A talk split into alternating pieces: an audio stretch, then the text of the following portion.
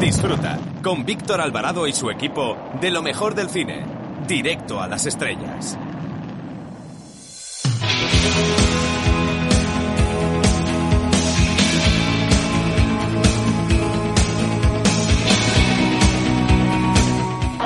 Hola, soy Paz Padilla y quiero mandar un saludo, ¿cómo diría? Como un email, directo a las estrellas. Un beso muy fuerte.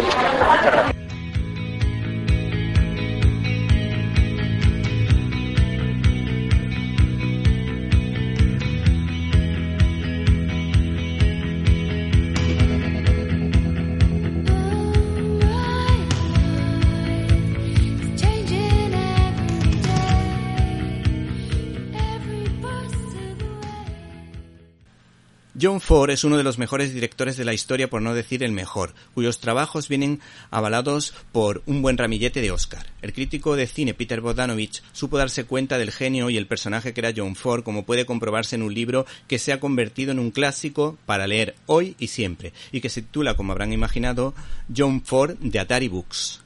Se trata de una larga entrevista entre Peter Bodanovich, autor de la comedia de Enredo, ¿Qué me pasa, doctor?, que nos desvela que detrás de un hombre rudo se escondía una persona que tenía mucho que contar. De hecho, este director dejó libre su habitación, mostrando su generosidad para que este señor pudiera sentirse más cómodo.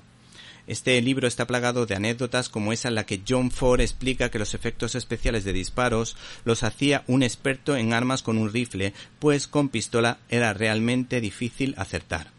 John Ford quiso demostrar, por su amor a la historia, que esos duelos cinematográficos de ver quién desenfundaba antes eh, formaban parte de la leyenda. La entrevista sirve para recordarnos los valores de sus películas como Gloria la derrota, la desintegración de la familia, los sacrificios individuales, la comprensión de la gente sencilla y de alguna manera nos mostraba cómo sus personajes protagonistas rezaban en la tumba de sus seres queridos y bajo el lema de la película El hombre que mató a Liberty Balance, pues este hombre hablaba de la historia de Estados Unidos. Y el lema de esta película, acuérdense, era imprimir leyenda contando la verdad. Este libro nos recuerda su catolicismo sui generis porque en sus películas solía escucharse un himno religioso. Nos reunimos en el río. Por otra parte, no hay que perderse este libro de John Ford, o sobre John Ford editado de la mejor manera por Atari Books, una editorial del crítico de cine Eduardo Torres Dulce y uno de los mejores directores españoles de la historia, José Luis García, con el mejor papel que se pueda encontrar en el mercado, que nos habla de un director, un hombre valiente como John Ford, defensor de los indios y de algunas injusticias de la caza de brujas, que además Hizo grandes obras maestras como por ejemplo La Legión Invencible, El Hombre Tranquilo, puntos suspensivos, y que ponía multas a su equipo si se hablaba de sus películas en la mesa mientras estaban comiendo. Y al que John Wayne y James Stewart eh, le tenían cierto miedo, pero mm, que era además un hombre muy válido también para la fotografía y era capaz de rodar en una sola toma por sus encuadres perfectos, donde el juego de luces era impecable. Acuérdense, por ejemplo, de otra obra maestra como Centauros del Desierto.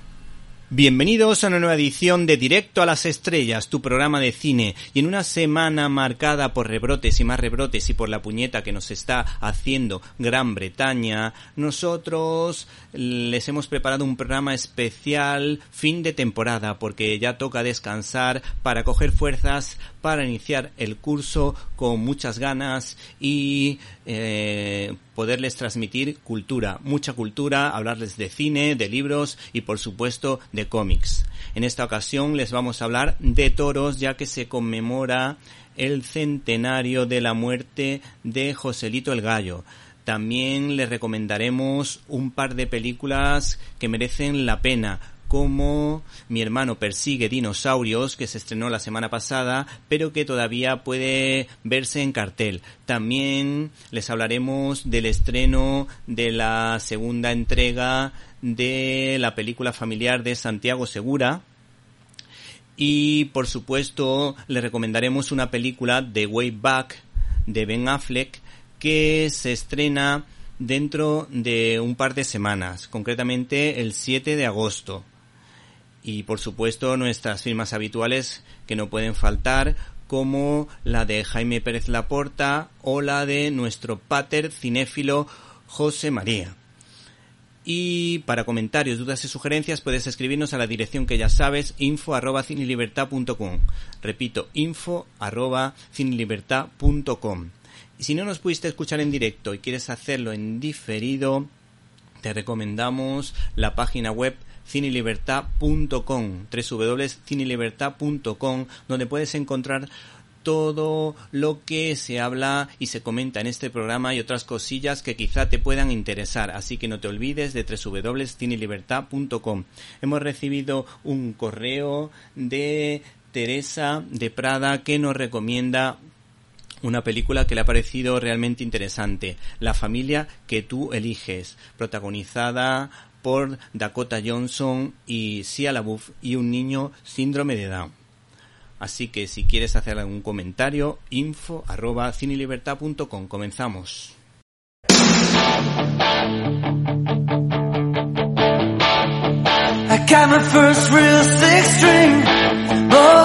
La cartelera.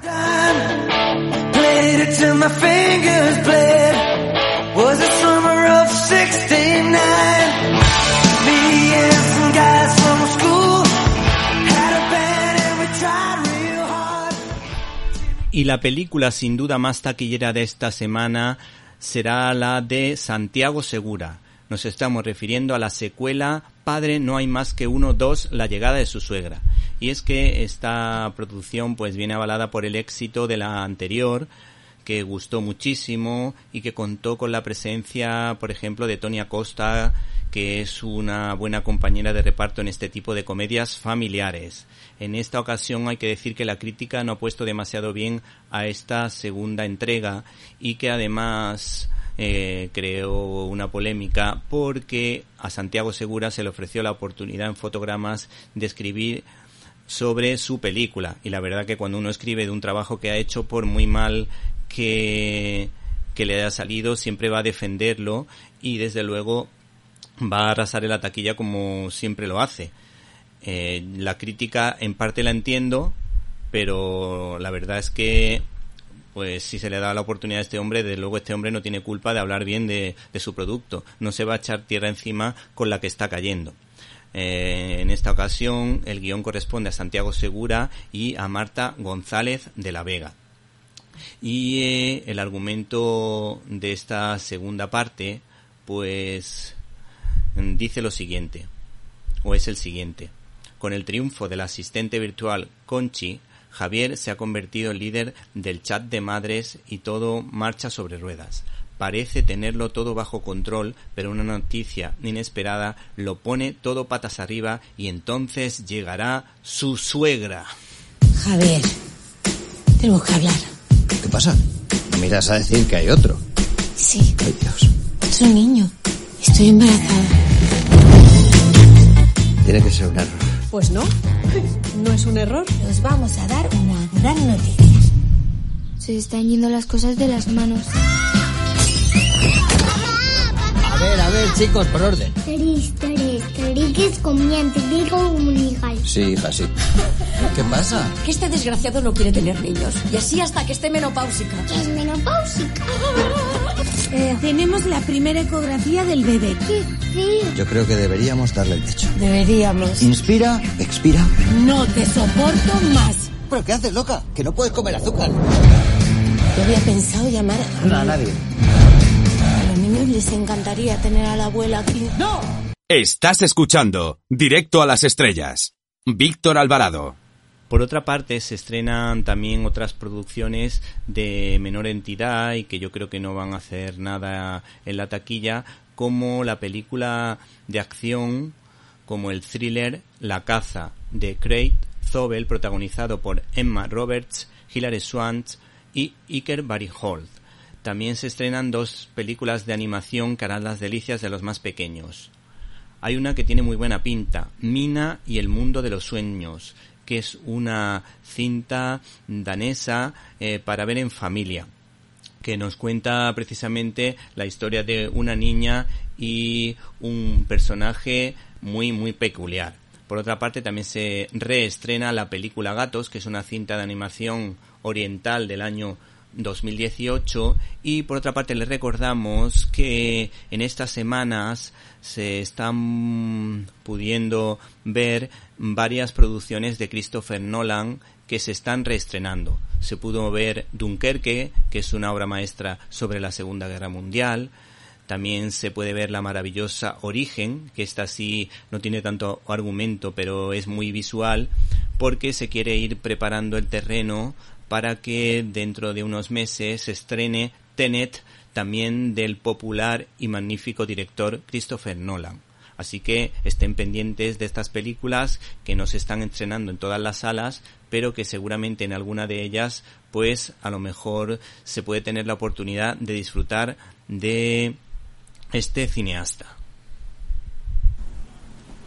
Abrimos nuestro canal habitual de comunicación invitándoles a que entren en Facebook con el nombre Víctor Alvarado guion directo a las estrellas. Esperamos su comentario. Arroba Cine Libertad es nuestra cuenta de Twitter. Para escuchar tus agudos comentarios te esperamos en arroba Cine Libertad.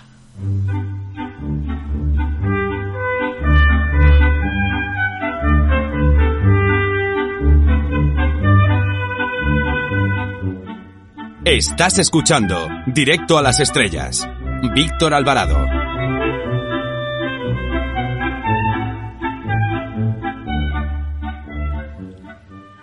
Por último, les adelantamos también que el 7 de agosto se estrena una película protagonizada por Ben Affleck que está bastante bien, un drama deportivo que merece mucho la pena y que no pudo estrenarse como consecuencia del COVID. Así que esta es una nueva oportunidad para poder disfrutar de esta película. Les dejamos el comentario que hicimos hace unos meses y que de alguna manera sirve para que entendamos de qué va esta historia. En nuestro afán por hacerles más agradable el confinamiento, les estamos proponiendo una serie de películas para que se entretengan mientras dure el encierro. En esta ocasión optamos por una película del subgénero deportivo que también hacen los americanos. El baloncesto es uno de sus deportes estrella y les confieso que es uno de mis deportes favoritos, tanto en la vida real como en el sillon ball, por esas pequeñas explosiones de felicidad que se produce cada vez que tu equipo, en este caso para mí la selección española de baloncesto, mete una canasta. A mi juicio, en este sentido hay dos películas estupendas, como Hussier más que ídolos, de David Aspanow, protagonizada por Jim Hammond y Dennis Hopper, y también, por otra parte, Entrenador Carter, protagonizada por Samuel L. Jackson. El largometraje que estamos analizando, The Way Back, guarda ciertos paralelismos con Hussier más que ídolos. Esta película llegó a España en un mal momento por el tema del coronavirus y por una semana cargada de pequeñas perlas y un estreno potente de Pixar, con lo que, de alguna manera, esta película ha pasado desapercibida. Pero no tanto, ya que el protagonista es Ben Affleck, director de la magnífica película Argo, y de otras muchas realmente buenas, que últimamente ha tenido notoriedad por su adicción al alcohol, lo que le ha costado el matrimonio con Jennifer Garner actriz con la que coincidió, por ejemplo, en la película Daredevil. Y además hay que decir que este hombre y esta mujer, esas dos personas, han tenido varios hijos juntos.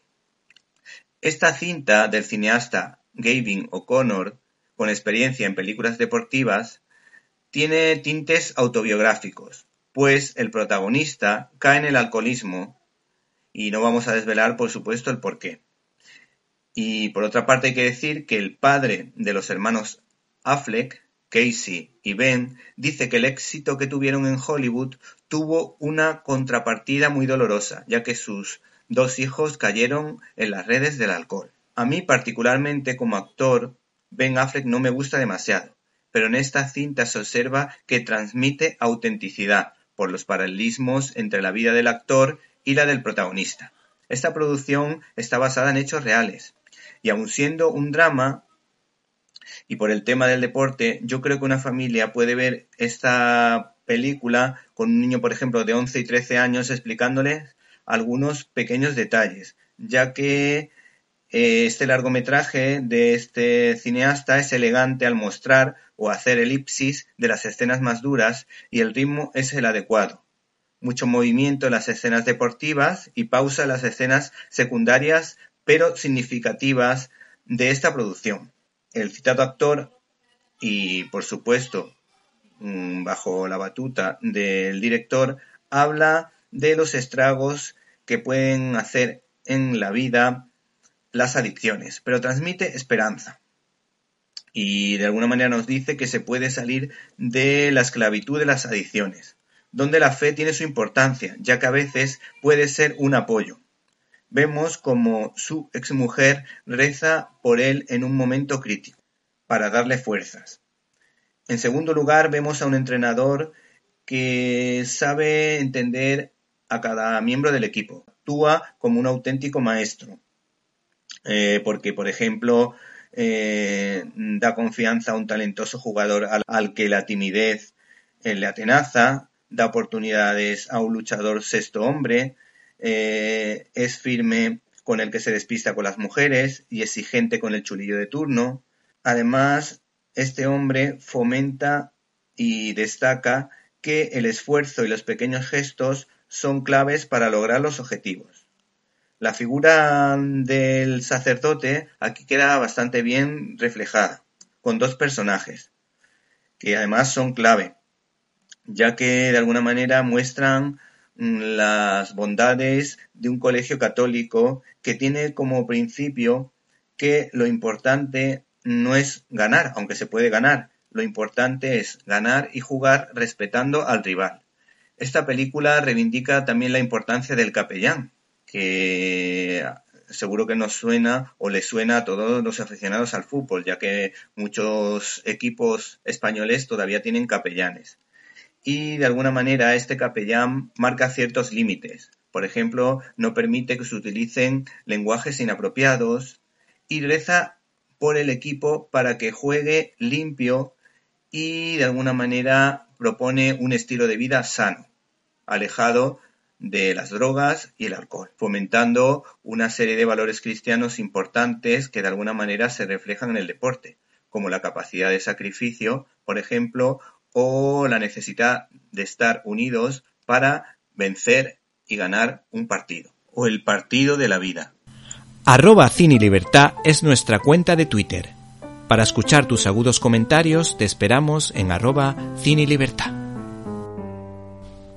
Si no pudiste escucharnos en directo y nos quieres escuchar en diferido, puedes hacerlo a través de www.cinelibertad.com. Críticas en un minuto.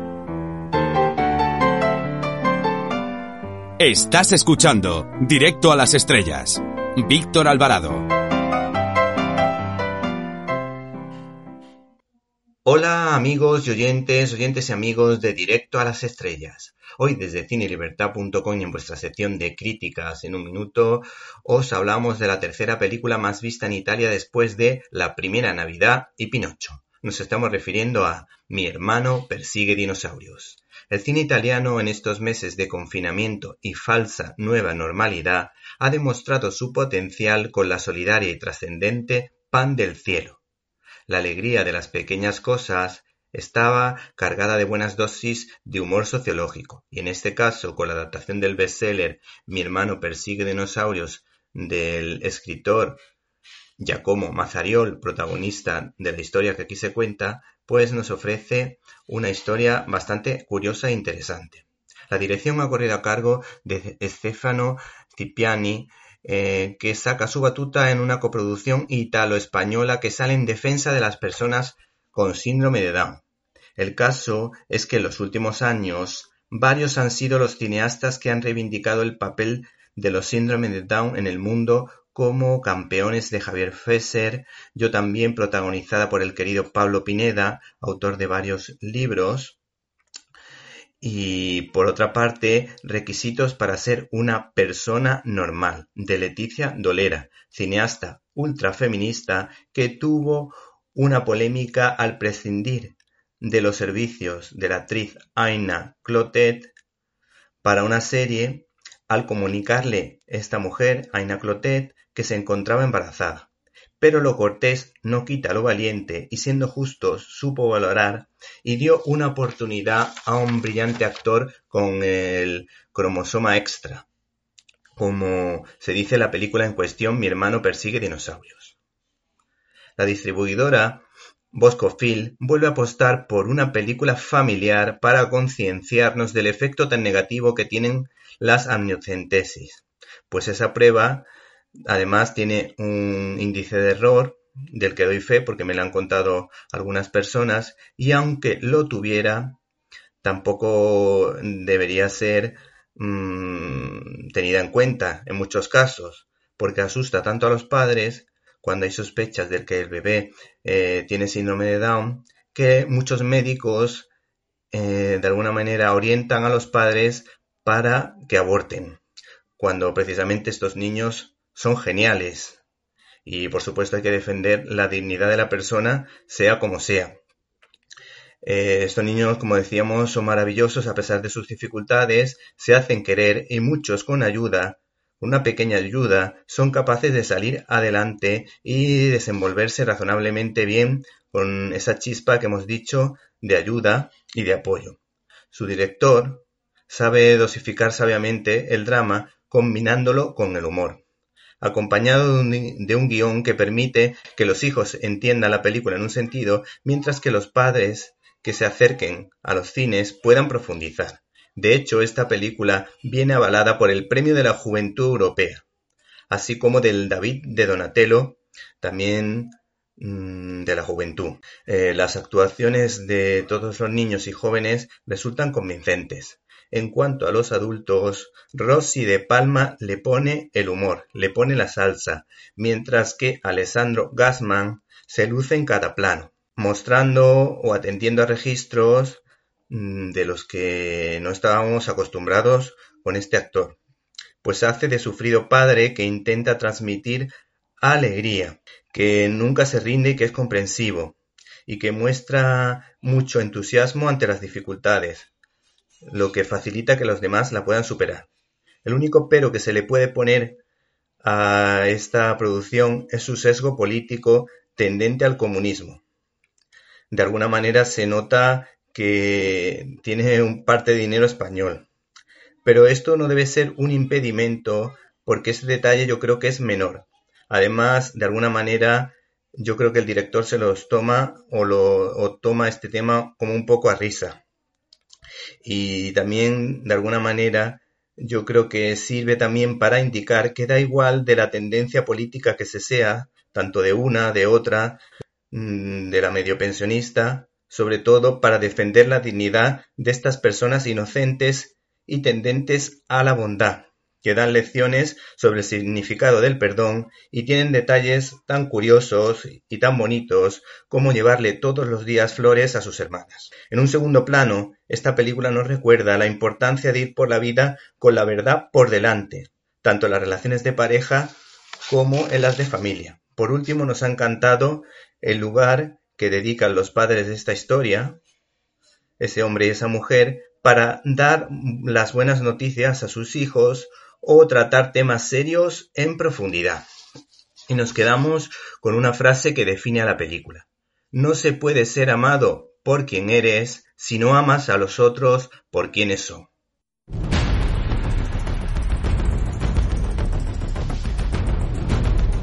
Storyboard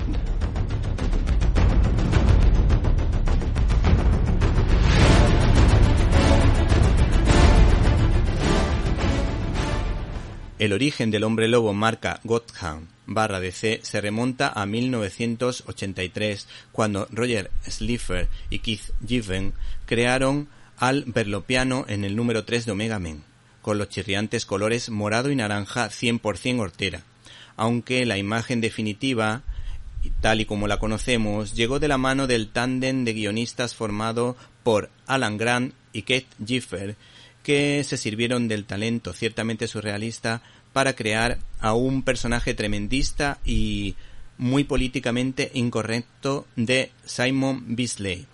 Este hombre lobo responde al apodo del último zardiano por haber fulminado a su especie. El integral que hoy les presentamos recoge tanto la historieta creada por los mencionados autores como la otra, la que también les vamos a recomendar que se titula Batman Lobo mortalmente serio, surgida de la doble habilidad como escritor y dibujante de Sam Keith. Teniendo en cuenta que este tipo de aventuras menos clásicas del hombre murciélago no son de mi gusto, mi opinión es bastante favorable, sobre todo de esta segunda, porque el ético Batman y el violentísimo hombre lobo tendrán que limar sus diferencias por un mismo objetivo que recuerda en parte a la segunda temporada de la serie Daredevil en la que vemos a un brutal castigador capaz de pasar ciertos límites inaceptables por las creencias del diablo escarlata que quiere cumplir el quinto mandamiento, no matarás. Pues eso es exactamente lo que le ocurre a Batman, que no está dispuesto a pasar ciertos límites. Por ejemplo, hay una viñeta en la que alguien le ofrece un arma y nuestro héroe, fiel a sus valores, que son una garantía para que el teniente Gordon confíe en él, pues responde después de escuchar lo siguiente. Ya sabes qué hay que hacer, a lo que Batman responde. No hemos asesinado a ninguna de las otras víctimas y no vamos a empezar con él. O frases que aparecen en su mente cuando piensa en su amigo y rival, el lobo. Es inútil, su mente está demasiado confusa. De todas formas, sería un concepto demasiado complejo para Lobo. El mismo Lobo mataría a cambio de dinero o solo por el placer de hacerlo. Finalmente, frente a un comentario contrario a la vida, Batman lanza una pregunta que puede entenderse como un mensaje pro vida y en favor de los más débiles, de los que incluso todavía no han nacido. Por último, no se pierdan este ejemplar y esta aventura de San Keith que domina el juego de luces y sombras en un estilo muy barroco, tremendamente expresivo y todo ambientado en lugares oscuros y siniestros. Hola, me llamo Inigo Montoya. Tú mataste a mi padre. Prepárate a morir. Estás escuchando el directo a las estrellas con Víctor Alvarado. Desde el Renacimiento de la mano de Leonardo, Miguel Ángel o Rafael hasta la actualidad, los italianos han dado muestras de su talento, por ejemplo, en el noveno arte, ya que el dibujante Gianmarco de Francisco y la guionista Hilera Ferramosca han firmado una gran novela gráfica titulada Charlotte Salomon, Los colores del alma, editado por Ponemon. Se trata de la única judía que pudo entrar de su promoción en la Academia de Bellas Artes de Berlín cuando ya gobernaba Hitler que curiosamente ganó las elecciones democráticamente, pero todo acabó convirtiéndose en un gobierno totalitario. Esta artista creó una obra muy especial, Vida o Teatro, de 1300 folios en la que se entremezclan pintura, escritura, teatro y música. De hecho, su texto está plagado de referencias a melodías como si sus escritos incluyeran una banda sonora.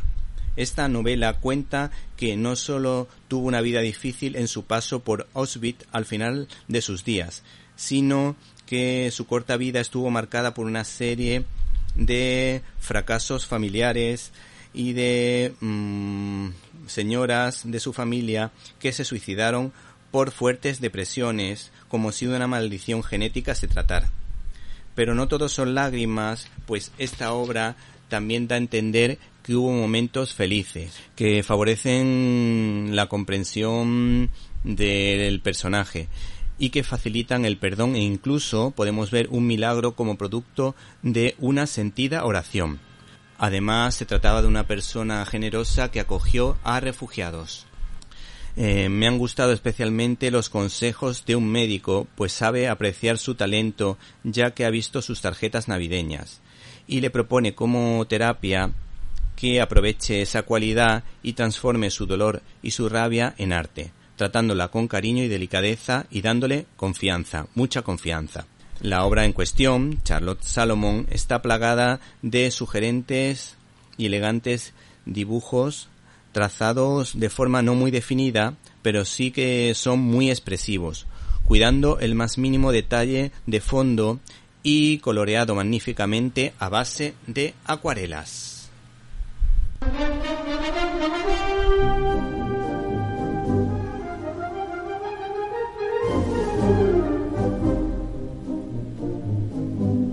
Estás escuchando Directo a las Estrellas. Víctor Alvarado. Pocas son las ocasiones en las que desde este programa cultural podemos hablar del mundo del toro, pero la ocasión lo merece porque se conmemora el centenario de la muerte de uno de los más grandes según los expertos, para ello contamos en nuestros micrófonos con la presencia de Paco Aguado, autor del libro Joselito el Gallo, Rey de los Toreros, de Paseo Editorial. Buenas tardes. Buenas tardes.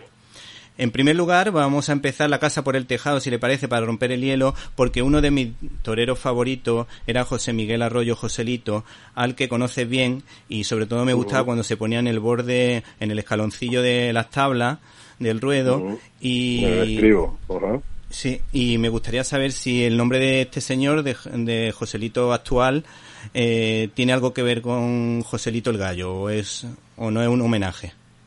No, no, no tiene nada que ver. Eh, bueno, el diminutivo de Joselito, ya sabes que en Andalucía se usa mucho. Sí. Y Joselito el Gallo en realidad no se anunció nunca así en los carteles, sino Gallito. ¿eh? Ah, sí.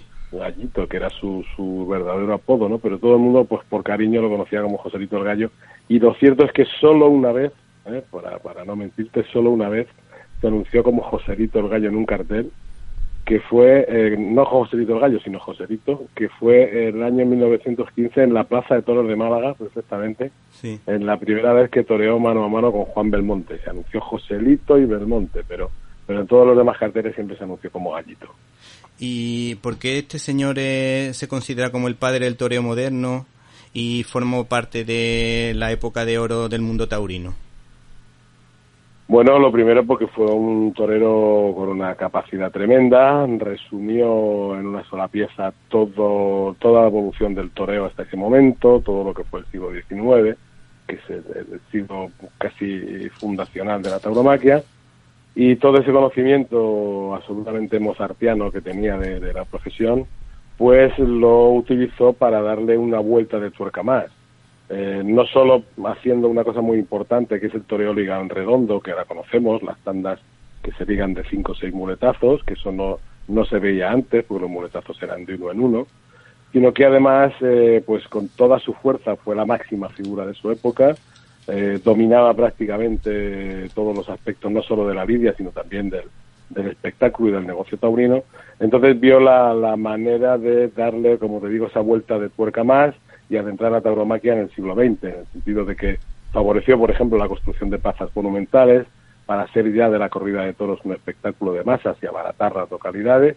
Hay que tener en cuenta también que las masas estaban tomando ya mucha preponderancia en esa segunda década del siglo XX y además pues eh, administró o marcó cómo tenía que administrarse la carrera de un torero, de una primera figura, fue el primero que pasó de las 100 corridas en un solo año. Y fíjate que en aquella época no había medios de transporte más que los trenes, era muy difícil hacerlo. Y además eh, pues eh, buscó, alentó a los ganaderos a que crearan un toro de mayor entrega para un toreo más profundo, como el que estaba haciendo él y Juan Belmonte, y de esta manera pues adentraron también la bravura en el siglo XX buscando buscando una entrega mayor en el toro de lidia.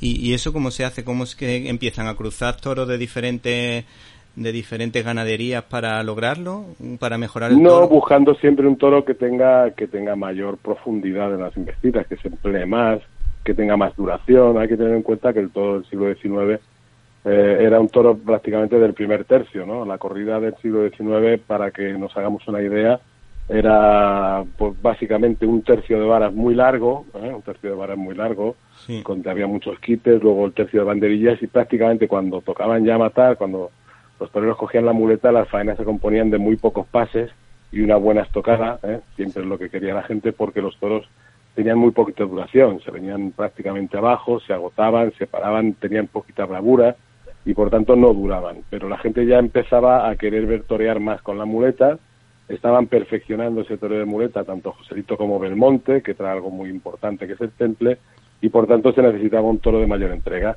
Y es así como poco a poco, generación tras generación, pues, eh, pues en las ganaderías se va buscando ese toro que tenga esas cualidades que se van transmitiendo y que se van ampliando eh, genéticamente de padres a hijos, ¿no?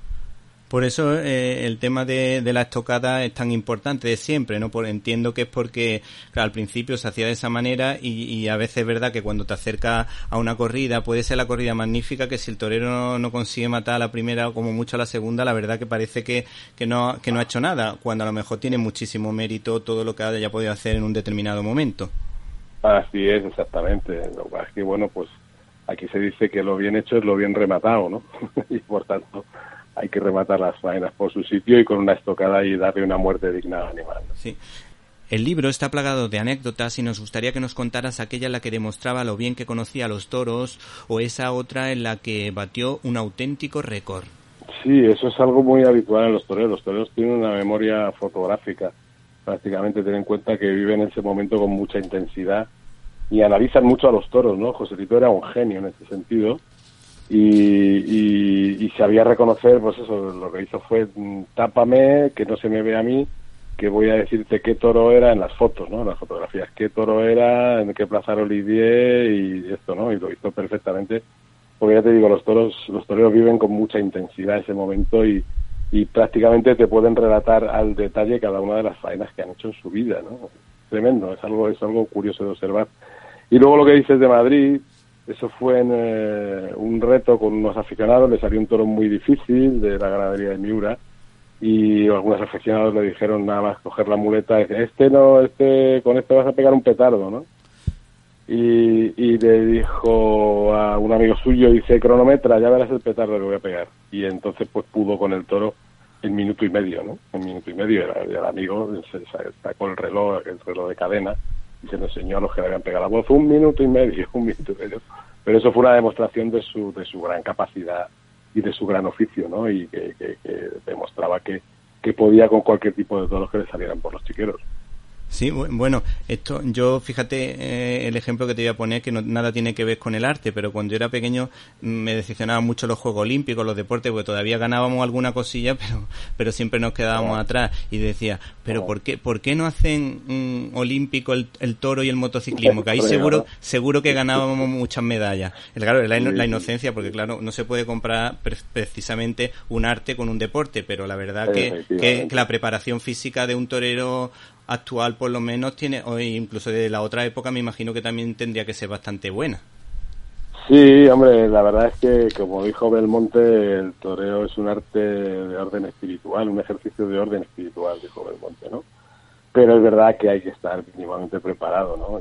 Es verdad que hay que resistir muchas tardes, en muchos viajes, la temporada este año no, con, por culpa de la epidemia, pero pero una temporada de 100 corridas de toros exigió una fortaleza física tremenda porque hay constantes desplazamientos, sobre todo en el verano, ¿no? Viajes de más de mil kilómetros de punta a punta de España para torear de un día para otro, ¿no? Y eso pues exige también esa resistencia física que luego hay que mantener delante del toro con un mínimo de, de, de entereza, ¿no? Eh, en el mundo taurino se ha hablado también de la rivalidad precisamente entre Joselito el Gallo y Belmonte. ¿Qué características tenía cada torero y por qué los dos mm, funcionaban también como una especie de Barça Madrid? Eh, también nos gustaría que nos dijese un poquito pues esa relación que tenía el público con ambos toreros.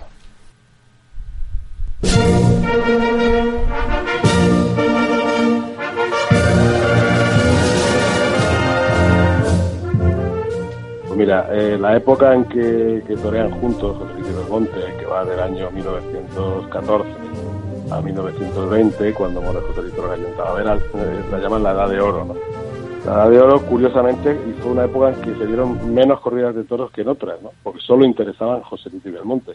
Los otros toreros que toreaban con ellos toreaban bastante menos. Ellos llenaron por sí solos toda una época por una sencilla razón, porque eran dos toreros absolutamente complementarios.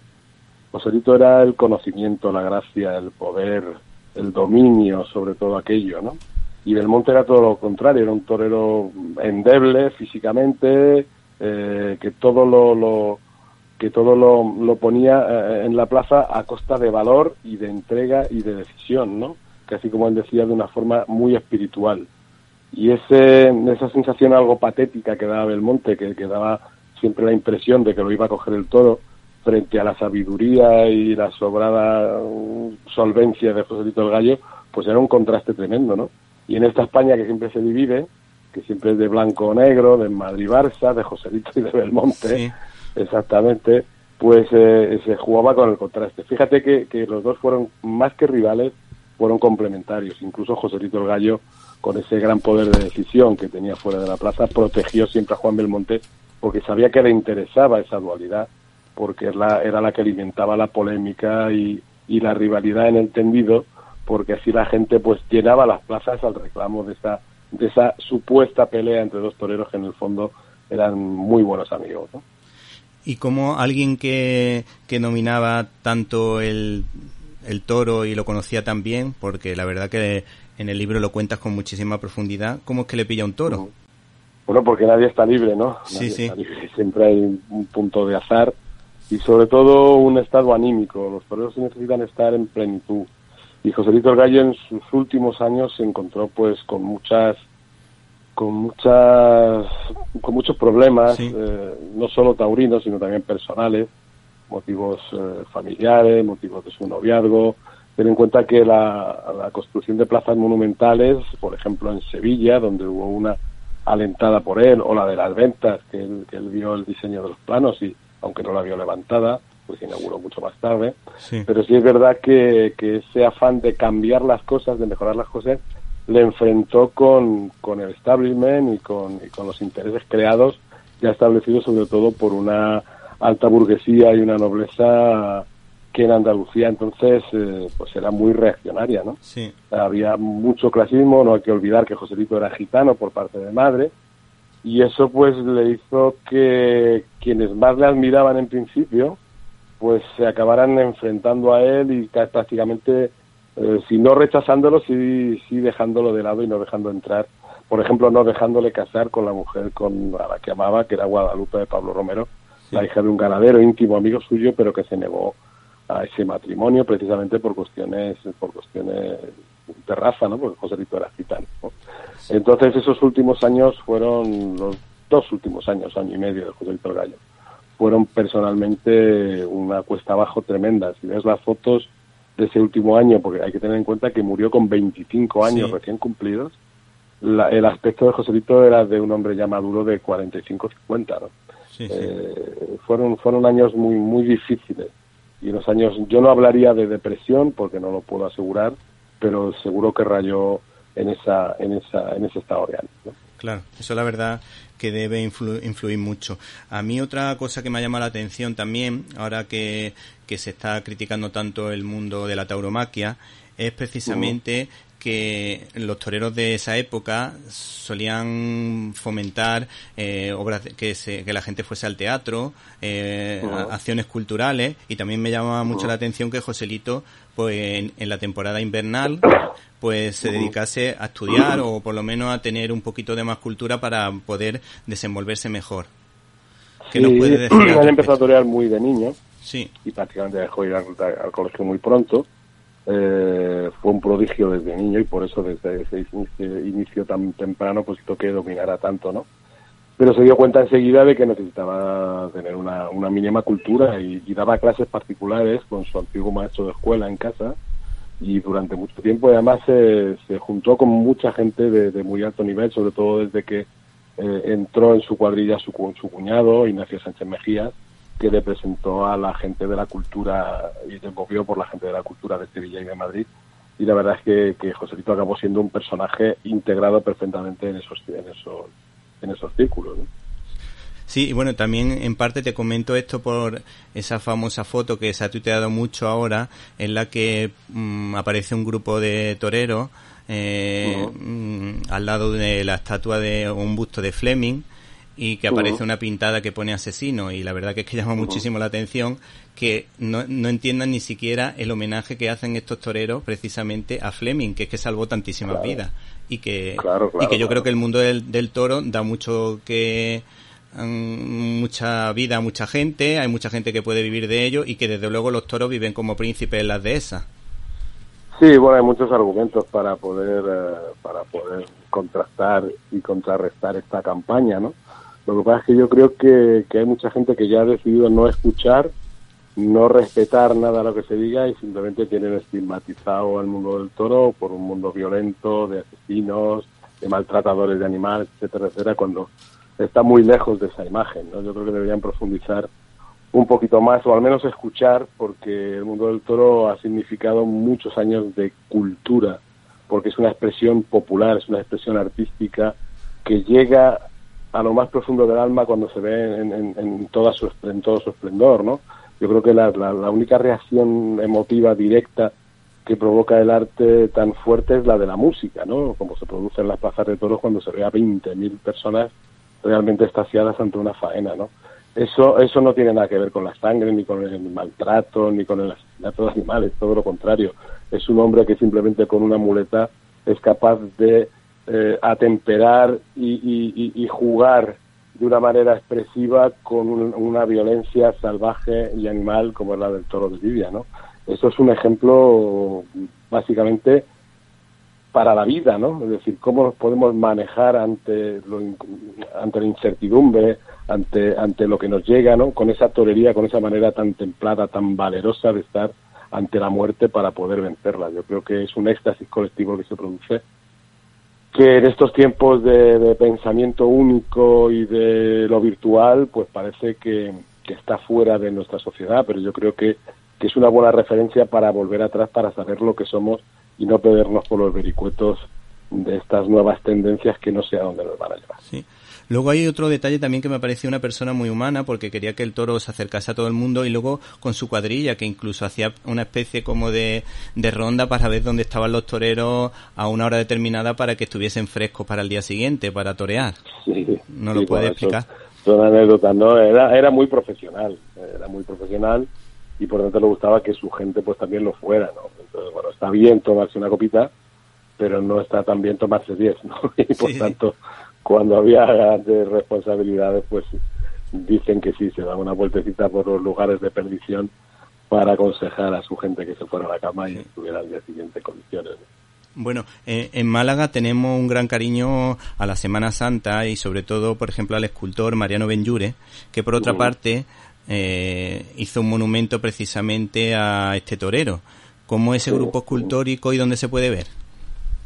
Bueno, pues ese grupo escultórico está en eh, la propia tumba de José Rito Gallo, en el cementerio de San Fernando de Sevilla, y es, eh, digna de verse, ¿no? Es, ese grupo escultórico que es una procesión de taurinos y de gitanos llevando el féretro de José Rito Gallo, el cuerpo presente, y es una de las grandes obras de Mariano Benjure, que era muy amigo de José Rito Gallo, por otra parte, y que construyó, que, bueno, que creó este grupo que, que acabó inaugurándose cuatro o cinco años después de la muerte de Joselito, allí en el cementerio de San Fernando, un cementerio de San Fernando donde también encontraremos algunas algunas otras tumbas dignas de, mención, como la de Juan Belmonte, que está justo enfrente, la de José Gallo, la de Paquirri, que es una, una escultura más moderna, o la del Espartero, que es muy significativa, muy simple y es una columna jónica Mm, cortada por la mitad y derribada por la mitad, como si ya Espartero hubiera sido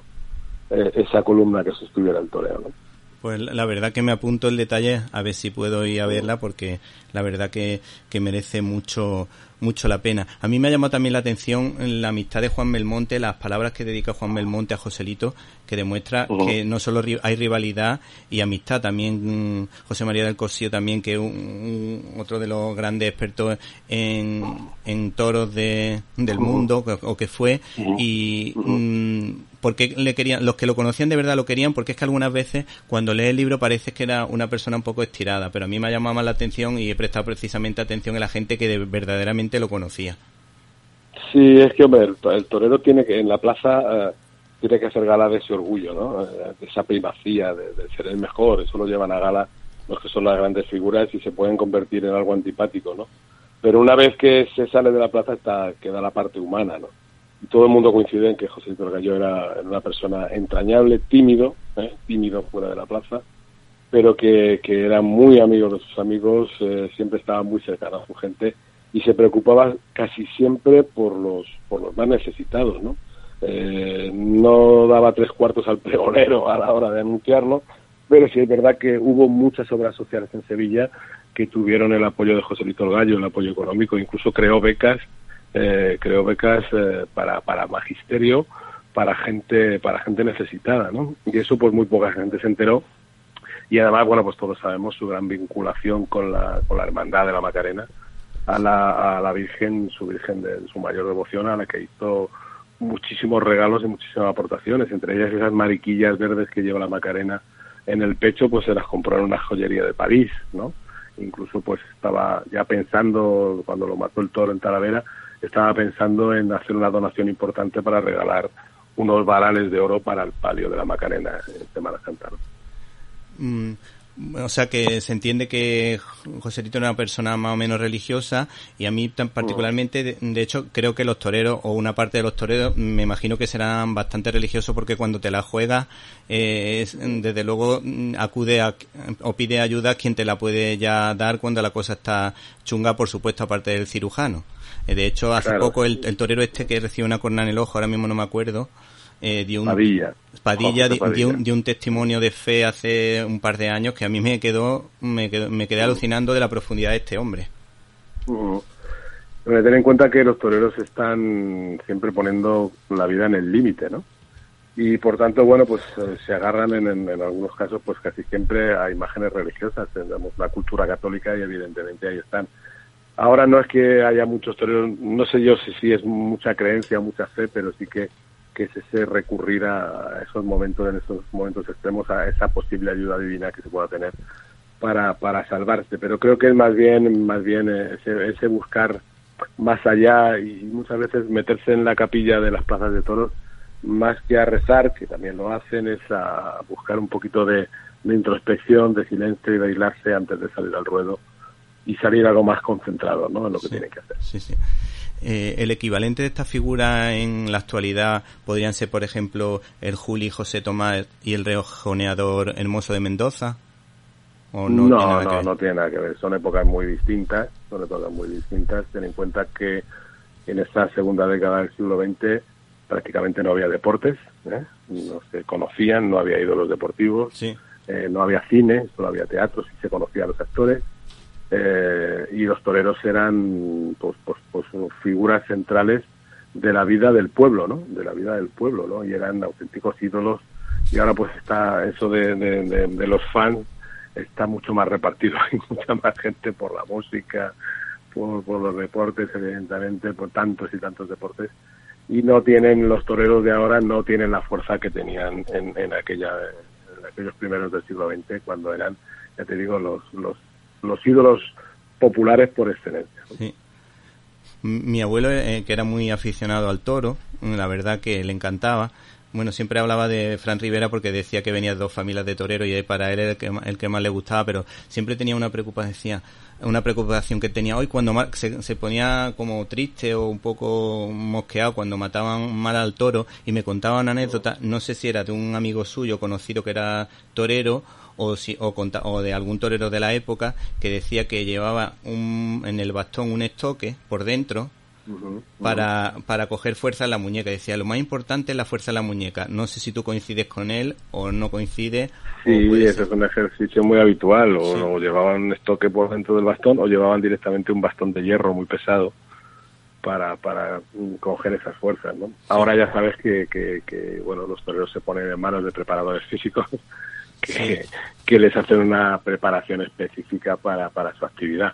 Tampoco es una cuestión de fuerza, hay que tener sí una mínima fuerza, pero sobre todo el toreo necesita elasticidad, necesita no musculación, sino fibra y sobre todo resistencia, sobre todo resistencia y sobre todo un corazón que riegue bien porque porque ahí delante del peligro delante del toro ya sabes que, que el corazón se acelera y el riego y el riego de sangre al cerebro siempre se reduce y por tanto pues necesitan esa, esa fuerza y esa resistencia interior para poder llevar a cabo las faenas con, con, un cierto pulso y con una cierta tranquilidad.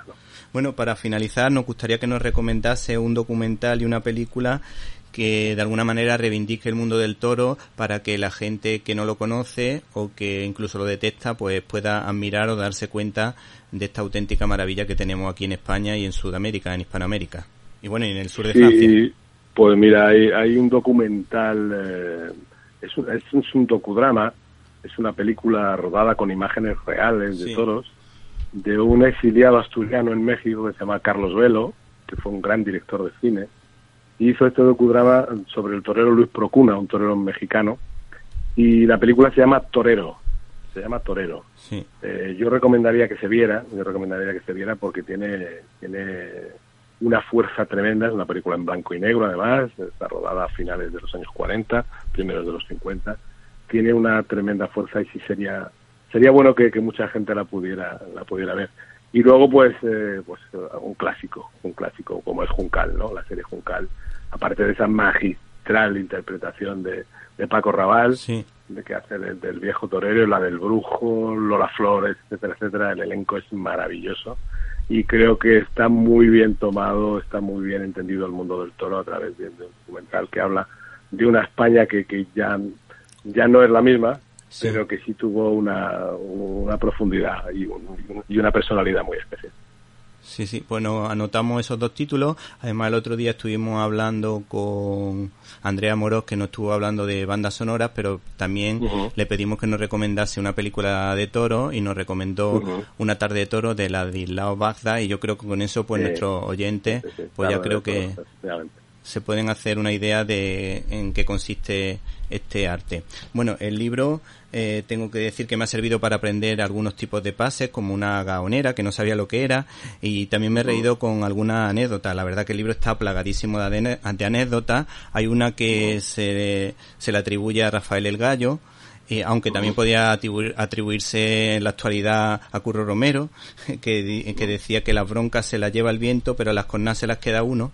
Y sí, sí, recomendamos el libro Joselito el Gallo de Paco Aguado, eh, editado por El Paseo, una auténtica maravilla, no se la pierdan. Muy bien, pues muchísimas gracias por vuestra atención. Estás escuchando Directo a las Estrellas. Víctor Alvarado.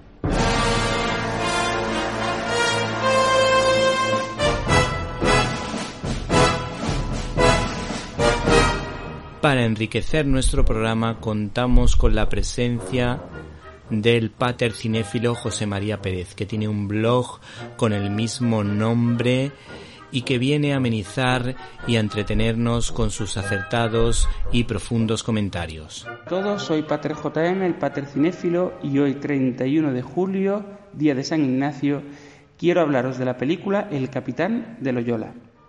En efecto, rodada en 1949 por José Díaz Morales, narra la vida de San Ignacio de Loyola desde que es capitán de los ejércitos de Navarra hasta su conversión y posterior fundación de la Compañía de Jesús. La película eh, contó con todo el beneplácito del Estado, porque presentaba los valores que en aquel tiempo quería mm, potenciar entre el público, como es la unidad familiar, la religión, el enorgullecimiento patrio, etc. Y además la película tuvo muchísimo éxito, tanto es así que propició el nacimiento del subgénero agiográfico. Este género mm, tuvo mucho ímpetu, sobre todo en los años 50 y principios de los 60, un género que narraba vidas de santos y que ha dado al cine, a nuestro cine, grandes títulos como Molokai, La Isla Maldita, Teresa de Jesús o Fray. Bueno, pues todas esas películas parten de esta, El Capitán de Loyola. Fijaos que la película además tuvo mucho éxito porque eh, aprovechó a su vez el éxito de la obra de teatro El Divino Impaciente. Esta había sido escrita por José María Pemán en los años 30 prohibida durante la Segunda República y recuperada en los años 40. Como narraba la vida de San Francisco Javier, el director Díaz Morales quiso aprovechar para complementar esa obra con esta, sobre la fundación de la Compañía de Jesús. De hecho, el propio José María Pemán colaboró como guionista con Díaz Morales para esta película. Como decimos, la película es una maravilla, está muy bien rodada, tiene unos diálogos estupendos eh, y nos abre la puerta pues a un tipo de cine que ya se ha olvidado aquí en España y que sin embargo dio grandes glorias. Espero que la disfrutéis. Bueno, llegó el momento de la despedida, pero antes quiero agradecer el trabajo a todo el equipo de Directo a las Estrellas. Un abrazo para Antonio, Irene, Guadalupe, Jaime, Carlos y Javier si los que hubiese sido imposible realizar este programa. Espero que usted, y usted, y también usted, o tal vez tú, hayas pasado un rato entretenido. Recibe un cordial saludo de Víctor Alvarado y hasta la semana que viene